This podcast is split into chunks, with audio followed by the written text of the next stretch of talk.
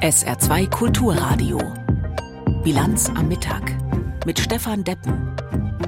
Es ist 12.30 Uhr Minuten. Die folgende halbe Stunde berichten wir in der Bilanz unter anderem über die Haushaltsdebatte im Deutschen Bundestag. Heute stand der Etat des Bundeswirtschaftsministers im Vordergrund. Ebenfalls in Berlin spielt das nächste Thema. Wegen des Cum-Ex-Skandals wollte die CDU einen Untersuchungsausschuss im Bundestag, bekam ihn aber nicht und dagegen klagt sie jetzt. Und wir schauen nach Südosteuropa, Hochwasser und Zerstörung, wohin man schaut.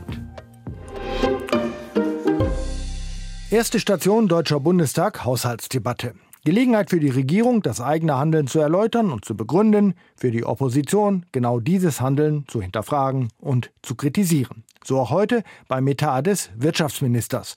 Und er hat ja bekanntermaßen gerade viel zu tun mit Energiepolitik und schwächelnder deutscher Wirtschaft.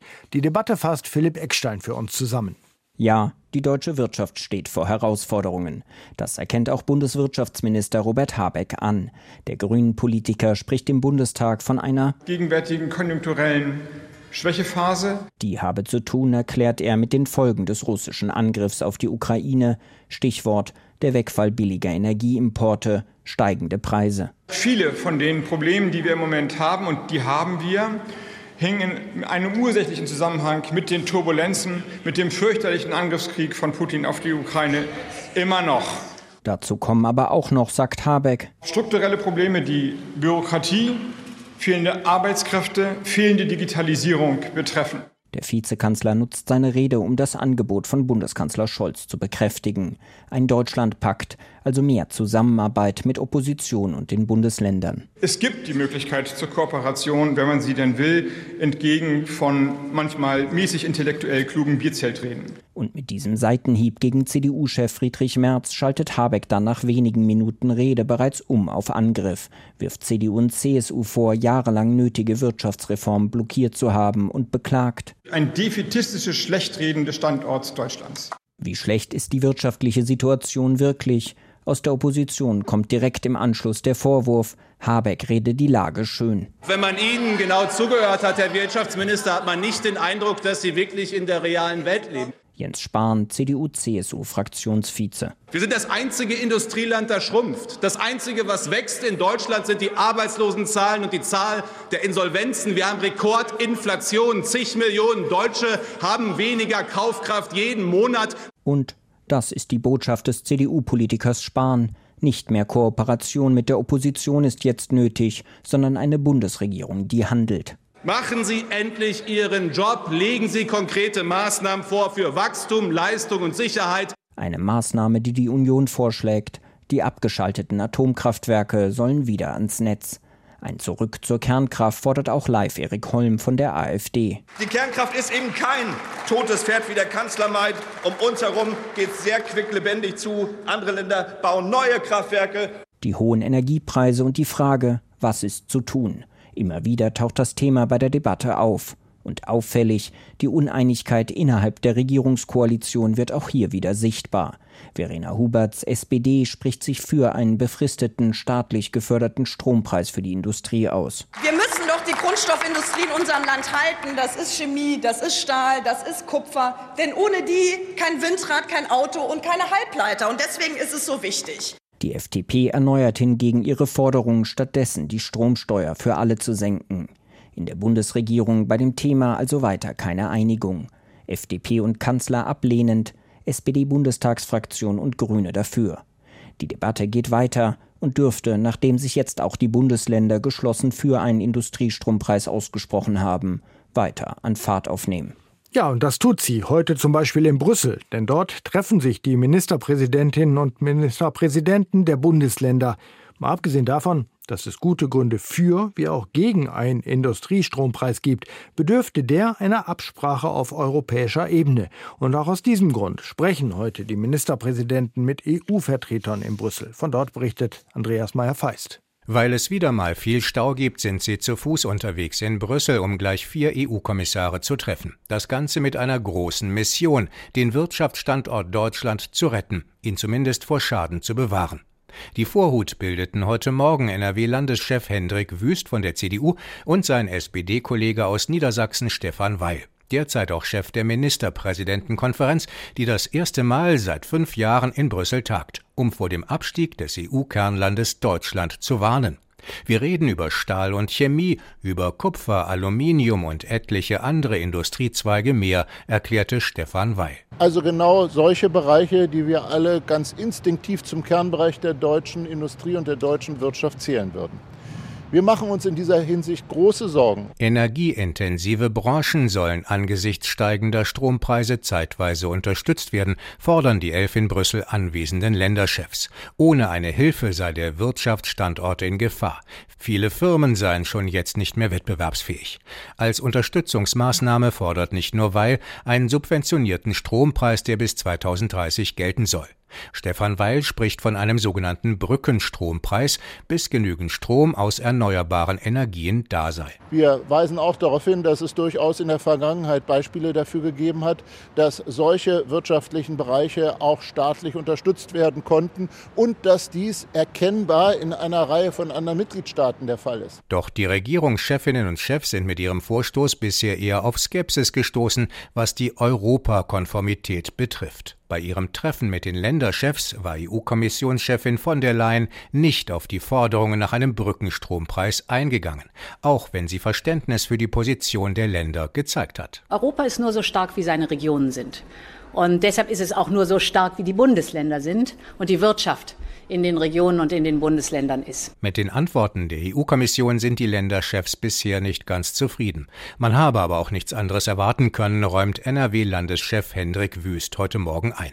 Das Thema sei schwierig. Brauchbare Alternativen, wie man der Wirtschaft helfen könne, habe man aber auch nicht gehört. Immerhin hätten die Länderchefinnen und Chefs eine klare gemeinsame Vorstellung präsentiert. Jenseits dessen, was in den üblichen parteipolitischen Kästchen so üblicherweise gedacht wird. Deswegen ist es gut, wenn wir da Einigkeit haben, was das Thema Entlastung der energieintensiven Unternehmen angeht. Und so dürfte der Brüssel-Besuch der Länderchefs nicht nur in Brüssel Spuren hinterlassen, sondern ist wohl auch als ein Signal nach Berlin gedacht, sich intensiver und geschlossener mit Wirtschaftshilfen zu beschäftigen. Wir schauen noch einmal nach Berlin. Der Cum-Ex-Skandal liegt einige Jahre zurück. Es ging um viel Geld, das der öffentlichen Hand verloren gegangen war, wegen eines Tricks von findigen Unternehmern, vom Staat Steuererstattungen zu erlangen, obwohl sie zuvor gar keine Steuer entrichtet hatten, die es zu erstatten gegeben hätte. Irgendwann flog das Ganze auf und es gab Rückforderungen, unter anderem an die Warburg Bank in Hamburg. Letztlich hat sie auch gezahlt, aber die Hamburger Behörden hatten die Zahlungen verhindern wollen, mutmaßlich wegen des politischen Einflusses des heutigen Bundeskanzlers Olaf Scholz.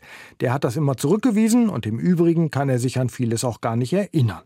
Die CDU im Bundestag wollte deshalb einen Untersuchungsausschuss, bekam ihn aber nicht und klagt deshalb jetzt vor dem Bundesverfassungsgericht, um doch noch Scholz vorführen zu können. Lothar Lenz aus unserem Hauptstadtstudio in Berlin. Wie begründet denn die CDU ihren Vorstoß? Sie will unbedingt diesen parlamentarischen Untersuchungsausschuss im Bundestag einsetzen. Und genau das hatte die Ampelkoalition mit ihrer Mehrheit im Parlament abgelehnt. Das ist ein sehr ungewöhnlicher Vorgang. Das hat es so noch nie gegeben. Und das Argument war auch ein formales. Der Bundestag sei nämlich für Vorgänge im Land Hamburg gar nicht zuständig. Es geht ja um die Rolle von Olaf Scholz äh, im Cum-Ex-Skandal rings um die Hamburger Warburg Bank. Hm, halten Sie diese Begründung der Koalition für stichhaltig? Formal ist das vielleicht richtig, die werden sich ja mit ihren Juristen und Juristinnen abgesprochen haben, aber politisch halte ich das für höchst unklug, denn das Recht, einen Untersuchungsausschuss einzusetzen, ist sozusagen das höchste Recht der Opposition. Es reichen ein Viertel der Sitze im Bundestag, die bringt die Union allein zusammen. Sie braucht also dafür gar nicht die Unterstützung von anderen Oppositionsparteien und so etwas abzulehnen, das ist schon ein historisch einmaliger Vorgang. Naja, und für den einen oder anderen ist da ja vielleicht auch ein kleines Glaubwürdigkeitsproblem jetzt gegeben. Die Grünen etwa, die ja aus äh, moralischen Gründen auch und nicht nur aus politischen eine völlige Aufklärung dieses Cum-Ex-Skandals immer gefordert haben. Und jetzt wollen sie ihren Kanzler schützen. Passt das zusammen? Ja, das ist schon eine äh, Geschichte, die, wenn man ein paar Jahre zurückgeht, ganz anders aussah. Da waren die Grünen in der Opposition. Ich erinnere mich zum Beispiel an die Untersuchungsausschüsse in dieser Frage oder auch den Finanzausschuss, der sich auch äh, mit Wirecard zum Beispiel äh, beschäftigt hat und auch äh, mit den Vorgängen im Cum-Ex-Skandal. Seinerzeit war Lisa Paus, die heutige Familienministerin, die Obfrau der Grünen in diesem Untersuchungsausschuss und hören wir mal, was sie nach der Sitzung sagte. Ich finde, gerade in diesen Zeiten bräuchte Deutschland eine Führungspersönlichkeit, die eben auch Fehler einräumen kann. Und ich glaube, das ist etwas, was Olaf Scholz nicht gegeben ist. Ja, und heute sitzen die beiden am Kabinettstisch zusammen. Paus kritisierte seinerzeit die Erinnerungslücken von Olaf Scholz. Er war damals Bundesfinanzminister, was seine Gespräche mit der Geschäftsleitung der Warburg Bank 2017 als regierender Bürgermeister oder als erster Bürgermeister der Hansestadt Hamburg betraf. Ja, sehr aufschlussreich dieser Ton. Umgekehrt aber, die CDU wittert natürlich auch ihren parteipolitisch-taktischen äh, Vorteil. Sie will den Kanzler vorführen. Das ist äh, ganz klar und auch erkennbar. Es geht ja um was? Es geht um den größten Steuerskandal in der Nachkriegsgeschichte. Die Schadenssumme wird von Experten auf etwa 30 Milliarden Euro geschätzt, die seinerzeit über viele Jahre dem Fiskus entgangen sind. Vieles von diesem Geld ist inzwischen zurückgezahlt worden. Die äh, Kölner Staatsanwaltschaft, die äh, diesen Skandal schwerpunktmäßig, also Finanzkriminalität, ähm, ähm, ermittelt, hat äh, schon erwirkt, dass in zahlreichen Gerichtsverfahren auch langjährige Haftstrafen gegen die Beteiligten von damals verhängt worden sind. Aber jetzt geht es hier eben um die politische Rolle, um die Rolle, die Spitzenpolitiker äh, gespielt haben könnten bei der Frage, kann man die Banken dafür haftbar machen? Denken Sie, die CDU wird mit ihrem Vorstoß Erfolg haben? Das ist ganz schwer abzuschätzen, weil man natürlich in die Argumentation der Karlsruher Verfassungsrichter und Richterinnen äh, nicht reingucken kann vorab. Es ist auch noch nicht klar, wann da eine Entscheidung fallen wird. Sollte das aber der Fall sein, dass in der Tat Karlsruhe sozusagen erzwingt, dass es nun doch einen Untersuchungsausschuss im Bundestag zu dieser Sache gibt, dann wäre das eine weitere große Klatsche für die Ampelkoalition nach der erzwungenen Denkpause äh, bei bei der Verabschiedung und Beratung des Heizungsgesetzes. Also hier äh, wird dann, wenn das so kommt, wieder mal Karlsruhe ähm, in die Geschäftsordnung des Bundestages reingrätschen. Und das wäre kein Ruhmesblatt für die regierende äh, Ampelkoalition. Lothar Lenz in unserem Hauptstadtstudio Berlin. Vielen Dank für Ihre Einschätzung. Wir schauen nach Bayern. Die Causa Aiwanger beschäftigt heute den Bayerischen Landtag. Es geht nach wie vor um die Rolle des Chefs der Freien Wähler Bayern und Vizeministerpräsidenten Aiwanger in der Flugblattaffäre. Antisemitischer Inhalt, wer hat es geschrieben, wer verteilt, wie kam es in die, Tisch, in die Tasche des Penelas Aiwanger und wie geht er selbst und wie geht die bayerische Regierung mit der all der Sache um? Viele Fragen, die nun auch im Landtag beantwortet werden sollen. Regina Kirschner aus München. Wofür hat sich Hubert Aiwanger eigentlich entschuldigt? Auf diese Frage ging Bayerns Vizeregierungschef gestern Abend im bayerischen Fernsehen in einer Talksendung mit den Landtagsspitzenkandidaten nicht ein. Katharina Schulze von den Grünen kritisierte Aiwanger für sein Krisenmanagement. Der Grundkonsens bezüglich der Erinnerungskultur in Deutschland habe zuletzt Schaden genommen. Im Bayerischen Landtag wird darüber heute nochmals heftig debattiert werden. Auf Antrag von Grünen, SPD und FDP kommt der sogenannte Zwischenausschuss zu einer Sondersitzung zusammen. Das Gremium ist in der Zeit kurz vor Landtagswahlen für die Beratung dringender Angelegenheiten zuständig. Ihm gehören aktuell 51 Abgeordnete an. Aiwanger und auch Ministerpräsident Markus Söder haben angekündigt, an der Sondersitzung teilzunehmen.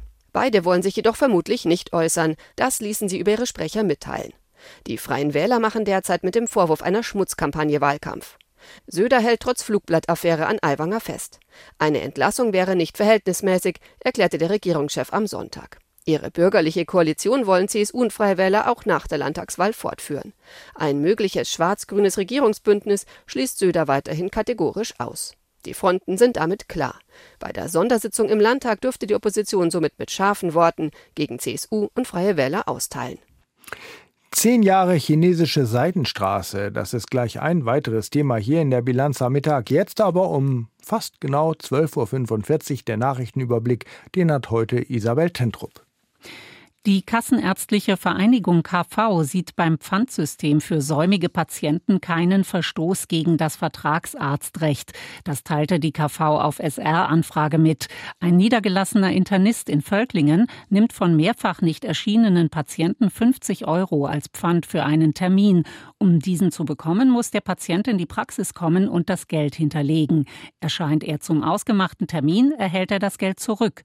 Die KV hat dieses Vorgehen nun juristisch überprüft und sieht danach keinen Grund zur Beanstandung. Mit einem zweitägigen Symposium ist heute ein neues Forschungsinstitut an der Universität des Saarlandes eingeweiht worden. Nach Angaben der Universität werden dort die Fachrichtungen Informatik und Sozialwissenschaften kombiniert. Die Zusammenarbeit sei nötig, um viele aktuelle Fragestellungen zu erforschen, etwa zu den Auswirkungen der künstlichen Intelligenz. Zudem sei eine enge Zusammenarbeit mit den Vereinten Nationen, Nichtregierungsorganisationen und öffentlichen Anstalten geplant. Diese seien dazu eingeladen, sich mit ihren Forschungsfragen an das neue Institut zu wenden. In Sulzbach wird am Abend der Eugen Helmlee Übersetzerpreis verliehen. Er geht in diesem Jahr an die deutsche Übersetzerin Nicolas Denis. Sie übersetzt seit mehr als 20 Jahren zeitgenössische Romane und auch Klassiker vom Französischen ins Deutsche. Der Preis wird von der Stiftung ME Saar, der Stadt Sulzbach und dem Saarländischen Rundfunk vergeben. Er erinnert an den saarländischen Übersetzer und Schriftsteller Eugen Helmlee und ist mit 10.000 Euro dotiert. Hamburgs ehemaliger Bürgermeister Hans-Ulrich Klose ist tot. Seine Ehefrau hat bestätigt, dass der Sozialdemokrat gestern im Alter von 86 Jahren gestorben ist. Klose war von 1974 bis 1981 Regierungschef in Hamburg und Anfang der 90er Jahre Fraktionsvorsitzender der SPD im Bundestag. Neue Seidenstraße, so der Name eines gigantischen chinesischen Unterfangens für ein gigantisches globales Infrastrukturprojekt, um chinesische Waren möglichst effizient über den Globus zu verteilen. So ganz neu ist das Projekt nicht mehr, heute ist es zehn Jahre alt und die Euphorie ist in vielen Teilen der Welt der Ernüchterung gewichen. Haben die chinesischen Investitionen vielerorts doch auch zu wirtschaftlicher Abhängigkeit geführt. Aus Peking Eva Lambi-Schmidt. 这是一条让我能触摸祖先的路。Häfen, Staudämme, Eisenbahnlinien, Autobahnen und Pipelines. Weltweit investiert China riesige Summen in Infrastrukturprojekte in anderen Ländern und bewirbt das groß in den chinesischen Staatsmedien. Die neue Seidenstraße, offiziell Idailu genannt, auf Englisch One Belt and Road, erstreckt sich über mehrere Kontinente und Regionen nach Afrika, Südamerika, Südostasien und die Arktis.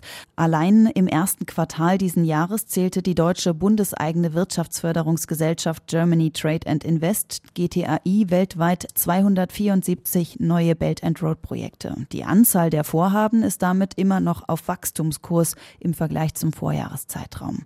Das Label für ein Belt and Road Projekt ist allerdings schnell vergeben. Dazu reicht es bereits aus, wenn private oder staatliche Bauunternehmen aus China das Projekt ausführen. Aus der Finanzierung zieht sich der chinesische Staat zunehmend zurück. Der Umfang der Investitionen hat seit dem Höhepunkt der Investitionen im Jahr 2017 abgenommen. Das bestätigt auch Wang Yiwei, Professor für Diplomatie an der Volksuniversität in Peking. Er sieht das Projekt insgesamt aber als großen Erfolg. China hat nicht mehr so viel Geld, die Binnenwirtschaft verlangsamt sich. Die lokale Verschuldung des Landes ist sehr hoch. Daher liegt der Schwerpunkt der neuen Seidenstraße derzeit nicht auf groß angelegten Bauprojekten zum Aufbau der Infrastruktur. Anstelle chinesischer Banken treten zunehmend Privatunternehmen aus China und dem Ausland als Investoren auf. Immer wichtiger werden zudem Investoren aus arabischen und autokratischen Staaten wie Saudi-Arabien und den Vereinigten Arabischen Emiraten, zu denen China seine Beziehungen immer weiter ausbaut. Vor allem in demokratisch regierten Staaten wächst die Kritik. China nutze die Infrastrukturprojekte, um Partner zu gewinnen und seinen geopolitischen Einfluss auszubauen. Hinzu kommt, kommt, dass sich viele Projektstaaten hoch verschuldet und sich dadurch von China abhängig gemacht haben. Experten warnen zudem vor einer möglichen militärischen Nutzung der Infrastruktur. Eine Studie des Kieler Instituts für Weltwirtschaft zeigte im März, dass mittlerweile 60 Prozent aller chinesischen Auslandskredite von einem Zahlungsausfall bedroht sind. Um Ausfälle zu verhindern, vergibt China Rettungskredite. Dazu Alexander Sandkamp vom Kieler Institut für Weltwirtschaft. Oftmals geht es bei diesen Rettungskrediten indirekt um eine Rettung chinesischer Banken, die darunter leiden würden, wenn eben Kredite ausfallen. Diese chinesischen Banken haben ja ursprünglich Kredite vergeben und wenn jetzt der Zahlungsausfall durch die Kreditnehmer droht, dann könnten diese Banken im schlimmsten Fall in Schieflage geraten und insofern werden durch diese Rettungskrediten quasi indirekt auch die chinesischen Banken gestützt. Rentiert sich das für China?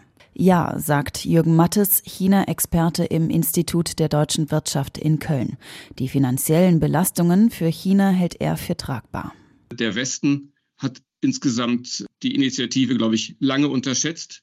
Und aus Chinas Sicht ist es insgesamt ein, ein sehr großer Erfolg, weil es gelungen ist, mit vielen Ländern Partnerschaften einzugehen, teilweise ja sogar einigen osteuropäischen Ländern, also Ländern, die eigentlich sozusagen zum Einflussbereich der, der EU gehören oder den, den Balkanstaaten. Äh, das heißt, da ist eine geopolitische Kon Konkurrenz entstanden, etwas, was man auch unter das, die große Chiffre des System, der Systemrivalität stellen kann. Und äh, ja, der Westen ist letztlich viel zu spät aufgewacht. Um China Konkurrenz zu machen, haben die G7-Staaten im vergangenen Jahr gemeinsam ein globales Investitionsprogramm für die Infrastruktur angekündigt. Knapp 600 Milliarden Euro wollen sie bis 2027 weltweit investieren. Gegenüber China, sagt Jürgen Mattes, seien das eher überschaubare Beträge. Die 20 wichtigsten Industrie- und Schwellenländer treffen sich am Wochenende in Indien, in einem Land, das noch eine riesige Entwicklung vor sich hat, die im Sinne des Klimawandels und der sich daraus ergebenden Konsequenzen anspruchsvolle Entscheidungen erfordert. Indien also als, als Land, das sich als Sprachrohr für den sogenannten globalen Süden auf der G20-Konferenz versteht. Charlotte Horn berichtet. In einem Start-up in Hyderabad. Shrikant Reddy hat in Europa studiert und seinen Doktor gemacht. Vor drei Jahren entschloss sich der 29-Jährige, in sein Heimatland zurückzukehren. Er gründete eine Firma für nachhaltige Mobilität, verleiht mehr als 2500 Elektroroller, zum Beispiel an Lieferdienste. In Indien leben zurzeit etwa 1,4 Milliarden Menschen. Für alle möglichen Probleme benötigen diese Menschen Lösungen. Darin liegen große große Möglichkeiten. Denn wir als junge Generation können diese Probleme angehen und so dafür sorgen, dass Indien wieder eine weltweite Supermacht wird.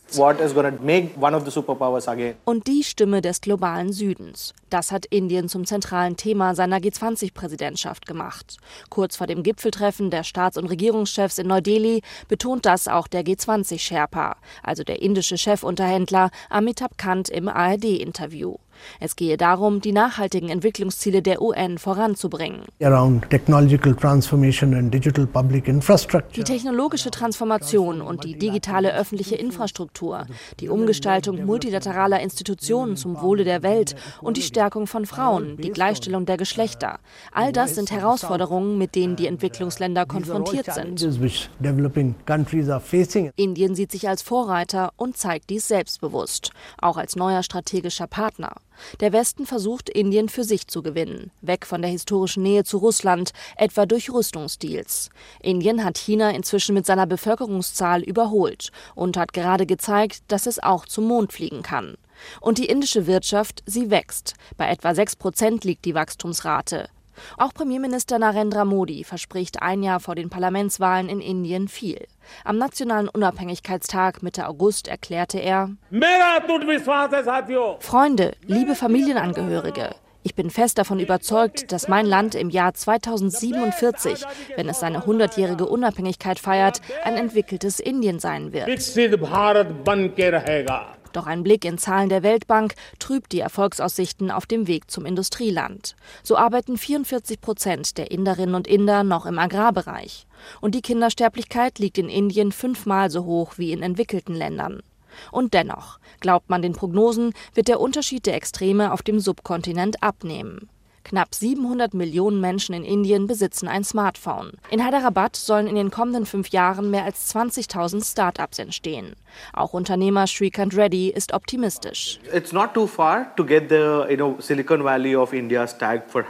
Es dauert nicht mehr lange, dann werden wir in Hyderabad als Silicon Valley Indiens gelten. Indien wird in Zukunft das Zentrum von Innovation sein. Manchmal haben es die Kollegen vom Fernsehen einfacher, einfach wegen der Bilder. Was gestern Abend zu sehen war über die Auswirkungen der gigantischen Regenfälle in weiten Teilen Südosteuropas, war einfach nur schrecklich. Dieses Maß der Verwüstung, ob in Bulgarien, Italien, der Türkei Ober- oder eben auch in Griechenland. Elisabeth Pongratz berichtet. Die Region Thessalien gilt als die Kornkammer Griechenlands, nun aber sind etwa vier Fünftel der Fläche unter Wasser gesetzt. Weggespülte Brücken, zerstörte Straßen und Häuser, gekappte Stromverbindungen. Die Schäden dürften in die Milliarden gehen. Erneut hat es heftig geregnet. Besonders betroffen ist die Region um die Stadt Karica. Viele Bewohner mussten sich auf die Dächer ihrer Häuser retten, da das Wasser stellenweise bis zu vier Meter hoch reicht. Ein Feuerwehrsprecher beschrieb Thessalien als einen riesigen See. Viele Ortschaften sind von der Außenwelt abgeschnitten. Es gibt keinen Strom, kein Internet und vor allem keinen Zugang auf den Straßen für die Rettungskräfte. Mittlerweile ist Medienberichten zufolge auch das Militär mit Schlauchbooten im Einsatz. Daneben sollen die Menschen nun mit Hubschraubern in Sicherheit gebracht werden, aber noch sind die Wetterbedingungen zu gefährlich. Mehrere Menschen werden nach wie vor vermisst. Binnen von 36 Stunden sind bei der Feuerwehr gut 5000 Notrufe eingegangen. So etwas habe es noch nie gegeben, berichtet ein Sprecher im griechischen Fernsehen. Etwas Hoffnung machen nun die Meteorologen. Bis zum Abend sollen die Regenfälle aufhören. Noch ein Blick aufs Wetter bei uns. Wie Sie sehen, Sonne pur, 12 Stunden Sonnenschein heute bei Temperaturen von 27 bis 31 Grad. Das war die Bilanz am Mittag mit Stefan Deppen im Studio. Weiter geht's nun mit der Auslandspresseschau. SR2 Kulturradio. Auslandspresseschau. The Guardian aus Großbritannien kommentiert die Annäherung Russlands an Nordkorea. Berichte, wonach der nordkoreanische Diktator Kim Jong-un demnächst nach Russland reisen wird, um sich mit Wladimir Putin zu treffen, wahrscheinlich um über die Lieferung nordkoreanischer Waffen für Putins Krieg in der Ukraine zu sprechen, deuten auf eine recht bemerkenswerte Veränderung der russisch-nordkoreanischen Beziehungen hin. Es ist noch nicht klar, ob Kim Putin treffen wird, aber die Beziehungen zwischen den beiden Ländern sind eindeutig im Wandel begriffen.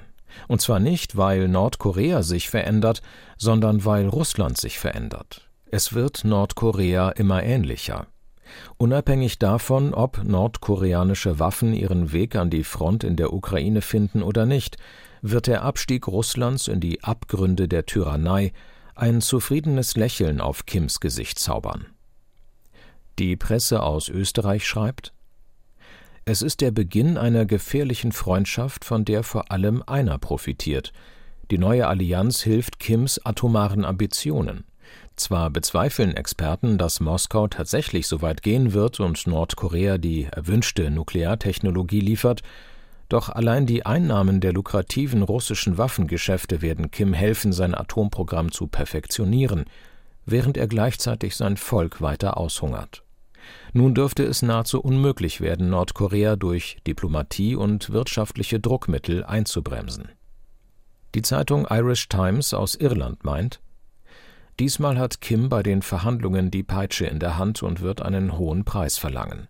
Russlands kostspieliger 18-monatiger Krieg in der Ukraine erschöpft seine Munitionsvorräte und seine Fähigkeit, diese wieder aufzufüllen. Russland ist außerdem verzweifelt bemüht, internationale Unterstützung für seine Ukraine-Kampagne zu gewinnen, egal wie widerwärtig die Quelle ist und egal welche UN-Embargo-Resolutionen es dabei missachtet. Russland leugnet mögliche Waffenkäufe und deutet lediglich an, dass es Nordkorea einladen könnte, gemeinsam mit ihm und China an Marineübungen teilzunehmen.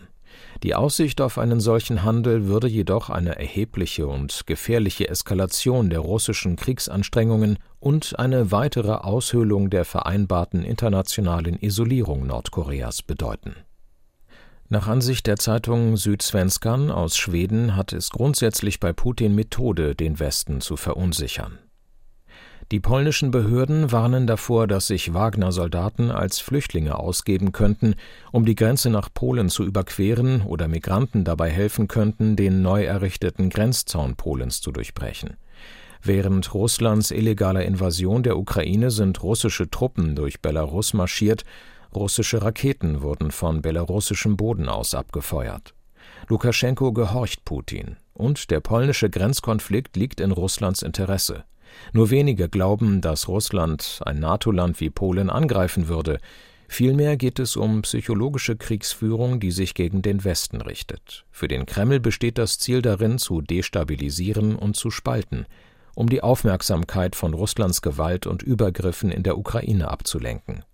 Eine zynische Hybridkriegsführung. Das waren Auszüge aus Kommentaren der internationalen Presse, zusammengestellt von Benjamin Kirsch.